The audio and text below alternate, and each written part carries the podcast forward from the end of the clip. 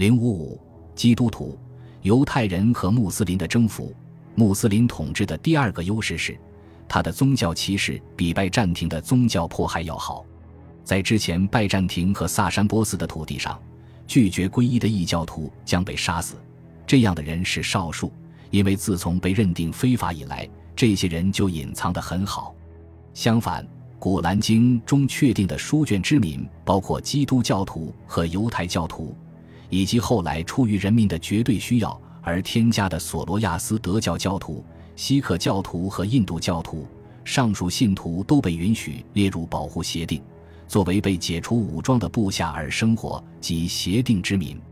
所有受保护人问服兵役，但必须缴纳吉兹亚，即非穆斯林人头税，而且是在屈辱的条件下。古兰经明确指出，与那些不相信真主或末日，还有那些执着于被真主和他的信使所禁止的事物，或是没有意识到这是代表真理的信仰的人战斗，书卷之民，直到他们心甘情愿地支付吉兹亚。并感到自己被征服为止，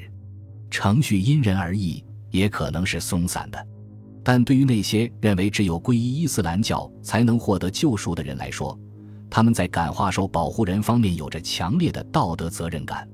在后来的几个世纪里，杰出的法学家们提供了各种各样的方式来实施《古兰经》章的规定：抓住纳税的不信教者的胡须，并击打其双颊，以表恩惠。起初。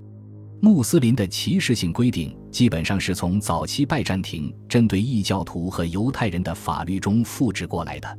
直到后来，阿拉伯人和穆斯林时运不济，权力和荣耀被莫名其妙地给了异教徒，这引起了伊斯兰教的信誉危机，并激怒了其信徒。因此，法学家和地方政府争相发明新的限制和羞辱手段，什叶派成为先锋。被羞辱的人在日常生活中是开心的，尤其是在羞辱过程中。后现代之后的阿亚图拉塞德鲁霍拉穆萨维霍梅尼甚至恢复了对不干净的基督徒、犹太人和索罗亚斯德教徒的纯洁限制。在伊朗伊斯兰共和国，他们被禁止接触供穆斯林消费的食品或饮料。但是在穆斯林征服后不久，由于他们人数很少，而且大部分都驻扎在军营里。因此，每个人都可以随心所欲地生活。此外，穆斯林在宗教歧视上具有非歧视性的巨大优势。无论好坏，所有类别的基督徒和犹太人都得到平等对待。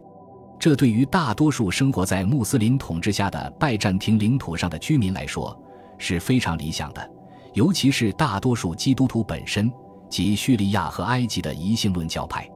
他们曾受到拜占庭政府的严厉迫害。强迫他们接受现在仍然得到大多数基督教教派支持的，由三百五十一年加克敦会议提出的基督论，即神性和人性在基督的单一本质中共存。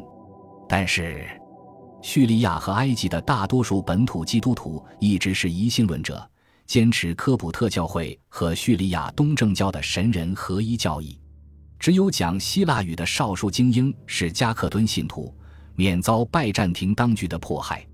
这是对帝国凝聚力的一次极具破坏性的打击。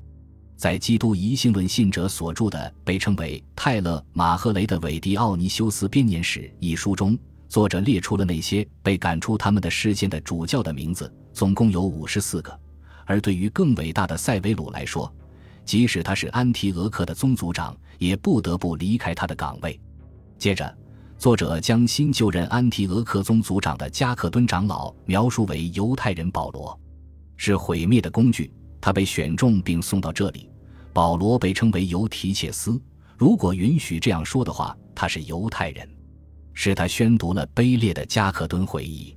在加克敦僧侣和非加克敦僧侣的丑闻中，他们在教堂和修道院中相互伤害并相互杀戮。在政治上更重要的是。每当拜占庭政府试图没收教堂和宗法设施、驱逐或逮捕广受民众支持的疑性论高级教士时，就会爆发血腥的骚乱。从叙利亚的安提俄克到埃及的亚历山大，而萨珊波斯军队和后来的阿拉伯穆斯林正是在那里入侵了帝国。教义上的仇恨如此强烈，以至于双方对敌人有着不同的定义。对疑信论教徒来说，敌人是加克敦信徒，而不是阿拉伯穆斯林。由疑性论教徒所著的。公元一千二百三十四年，叙利亚记事记述了皇帝赫拉克勒斯的兄弟西奥多里克是如何在叙利亚向入侵的阿拉伯穆斯林开战的。当他们到达阿尔尤西亚村时，西奥多里克拜访了一位赞同他的修道者，那人是一个加克敦信徒。在他们之间的长谈结束后，修道者对西奥多里克说：“胜利归来是不够的，你还应该消灭塞维鲁的追随者，并以酷刑折磨他们。”西奥多里克回答说：“在您提议之前，我已经决定要消灭塞维鲁等人了。”然后，作者兴奋地叙述了拜占庭人被阿拉伯穆斯林打败的过程。赫拉克勒斯试图在极端情况下，以一个简洁的基督式的妥协来团结他的臣民，或者至少允许他的宗族长色吉厄斯一世在六百三十八年的序论中这么做。他宣布了基督一致论学说。即基督具有两种本性，人性和神性，但在单一意志下，其目的性得到完美融合。这是皇帝第一次尝试对教义进行改进。单一精神主义其伟大的美德在于基督的单一精神没有被定义，从而能够适用于每一个人。起初，罗马教皇霍里奥斯一世欣然接受了基督一致论，但他最重要的目标受众及疑心论信众却拒绝了。他们闪米特人的一神论立场不会因希腊人的诡辩所软化。与此同时，坚定的加克敦信徒坚决反对任何妥协。在他们的坚持下，在公元680年的第六次基督教主教特别会议上，基督一致论被谴责为异端邪说。到那时，几乎所有的疑心论信众都处于穆斯林的统治之下。根据当时埃及尼基乌的疑心论主教约翰的说辞。穆斯林的征服是对迫害他的信仰的神圣惩罚，是对受迫害者的救济。军队和军官放弃了亚历山大城，于是穆斯林首领埃米尔不费吹灰之力就入主亚历山大，居民都恭敬地接待他，因为他们正处于极大的苦难之中。在从罗马人的统治中逃出来十三年之后，埃及人的疑心论宗族长亚巴本雅明回到了亚历山大城。他去了教堂，视察了他们所有的人，每一个人都说，罗马人败走和穆斯林的胜利是源于赫拉克里斯皇帝的邪恶和他通过加克敦派的宗族长塞勒斯对东正教徒的迫害，这就是罗马人灭亡和埃及被穆斯林征服的原因。对于犹太人来说，事情就简单多了，他们仍旧大量聚居在他们的家乡埃及和美索不达米亚，在那里。取材于关于拉比教义辩论手稿的巴比伦塔木德得以成册。这场辩论在位于蓬贝迪塔 （Pomedita） 今伊拉克的菲卢杰的苏拉、尼西比斯今土耳其的努塞宾和马霍萨 （Mohosa） 今巴格达附近的萨珊波斯首都泰西峰的阿拉姆语名称的学校之间展开。穆罕默德通过抢劫麦地那北部的犹太绿洲，从而使他的追随者们富裕壮大起来。他还将犹太人的巴努纳迪尔铁匠部落驱逐出麦地那。尽管穆罕默德已经给予犹太人最大的赞美，将犹太主义的大部分都融入了新宗教，但是犹太人仍旧拒绝接受对他们的古老信仰进行改造。《古兰经》表达了穆罕默德对此产生的强烈愤恨。尽管如此，犹太人仍然欢迎阿拉伯人的征服。就像基督教徒中占多数的疑心论信徒一样，出于完全相同的原因，在阿拉伯人的规定之下，与包括先前享有特权的国王的基督徒及加克敦信徒在内的其他协定之民一样，犹太人享有有限但稳定的权利。这是一个巨大的进步，因为拜占庭皇帝定期颁布越来越严格的针对犹太人的法律，赫拉克勒斯尤为突出。他似乎是按照当代的雅各布最近受洗的方式要求强制皈依，这可能是为了报复当地犹太人在六百一十四年萨珊波斯人占领耶路撒冷时为其提供帮助的行为。这是两个帝国之间的最后一次战争，也是最重大的战争灾难之一。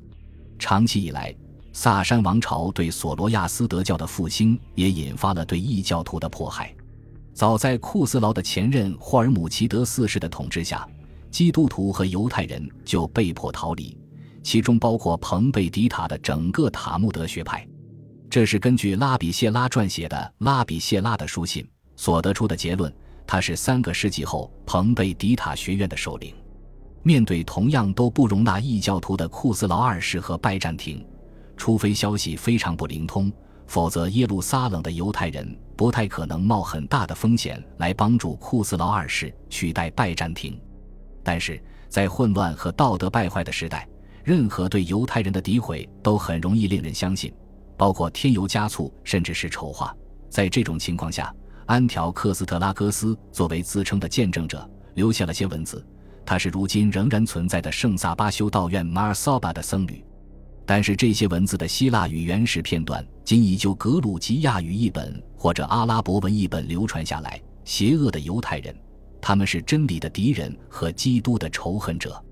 他们非常高兴，因为他们憎恨基督徒。在波斯人的眼中，他们非常重要，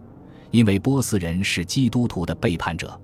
自古时候起，他们用银子从犹太人那里买来了上帝，所以他们也从马米拉水库中赎出了被囚禁的基督徒。犹太人给波斯人银子，买了一个基督徒，把他像绵羊一样杀掉。然而，基督徒们却欢欣鼓舞，因为他们正在为基督献身。当百姓们被带往波斯，犹太人留在耶路撒冷的时候，他们亲手拆除并烧毁这些仍旧屹立的神圣教堂。犹太人将基督徒赎出并杀害，是为了得到快乐。这听起来更像是恶毒的幻想。虽然憎恨犹太人，但是安条克斯特拉戈斯并不是第一个或最后一个因他们纯粹的坚守而犹豫的牧师。教会本身允许将犹太教排除在所有其他不合法的非基督教宗教之外。早在公元六百一十四年之前，帝国内所有已知的非基督徒要么被迫皈依基督教，要么干脆被屠杀。只有犹太人被允许以非基督徒的身份生活，即使生活条件很差，甚至是处于危险之中。持续了两个世纪的一系列立法，对改变信仰的宗教和表达以及残疾公民都施加了宗教限制。最重要的是，四百一十八年三月十日的一项法律《迪奥多西法典》的第十六章第八节第二十四条，禁止犹太人进入帝国从政。这是一项巨大的权力剥夺，因为没有其他的就业机会能够望其项背。从今以后，那些活在犹太迷信中的人都不能入职国家行政体系。因此，所有宣誓为国家服务的人，无论是初级管理人员还是宫廷会计师，都可能在法定期限内被终止职务。忍受这种行为，而不是鼓励他。现在我们所希望的，针对一部分的缓和行为，在未来是不被允许的。然而，对于那些有着这个国家所认为的邪恶行径，但是被证明已经进入军队服役的人来说，我们依照法令，毫不犹豫地收回他们的腰带。而且他们将不会因以前的功绩而得到任何帮助或保护。尽管如此，我们并不排斥受过自由主义教育的犹太人作为倡导者的自由。我们允许他们享有教廷礼仪的光荣，这是伴随出生就拥有的特权和家庭荣耀。既然他们应该对此感到满意，他们就不应将国家服务部门的禁令视为耻辱的标志。这也许是无意的讽刺。因为拜占庭军队中的十夫长一职花费巨大且没有任何补偿，尽管如此，直到第六世纪，法律仍然保护犹太人免受暴力，包括有牧师煽动针对暴增的天堂敬畏者的暴民行动。这些人在没有正式皈依犹太教的情况下参加犹太仪式。四百二十年八月六日的一项法律被《迪奥多西法典》纳入第十六章第八节第二十一条。并成为扎什丁尼法典的第一章第九节的第一条：任何人都不能因为犹太身份而被毁灭，即使是罪犯；不可随意焚烧，也不可无故不正当地毁坏犹太会堂和住处。但是犹太人被警告说，他们必须保持谦逊。但是，正如我们希望通过这条法律对所有犹太人做出规定一样，我们发出警告，以免犹太人变得傲慢。或是为自己的安全处境而得意洋洋，进而做出损毁基督教偶像尊严的轻率行为。在那个年代，犹太人在罗马帝国的法律地位处于平均水平，比以前更糟，但是也比未来要好。四百三十八年一月三十一日，迪奥多西二世和瓦伦丁尼安三世颁布了一项新的法律，可能是由耶路撒冷的僧侣们煽动所致。法律规定，犹太人、撒玛利亚人、异教徒和异端者被排除在包括市政机构在内的所有行政体系以外。除了那些被强迫使用自己的钱来履行职责的官员们，该法律还禁止建造新的犹太教堂，并规定任何使其他人皈依犹太教的犹太人都将被处死，他的财产也将被没收。在扎什丁尼的统治下，五百二十七年到五百五十三年新颁布的十一个主要法律增加了更多对公民的法律限制，并规定了更严厉的惩罚。同时，为皈依基督教提供了动机。任何皈依基督教的犹太后裔都具有完整的继承权。总而言之，犹太人被允许生活下去，而其他所有非基督徒都被消灭了。尽管如此，他们也没有理由对拜占庭效忠。当阿拉伯穆斯林入侵美索不达米亚时，彭贝迪塔学院的首领拉比艾萨克心甘情愿地臣服于征服者阿里伊本阿比塔利卜。他是穆罕默德的女儿法蒂玛的丈夫，也是伊斯兰的第四任哈里发。本集播放完毕，感谢您的收听，喜欢请订阅加关注，主页有更多精彩内容。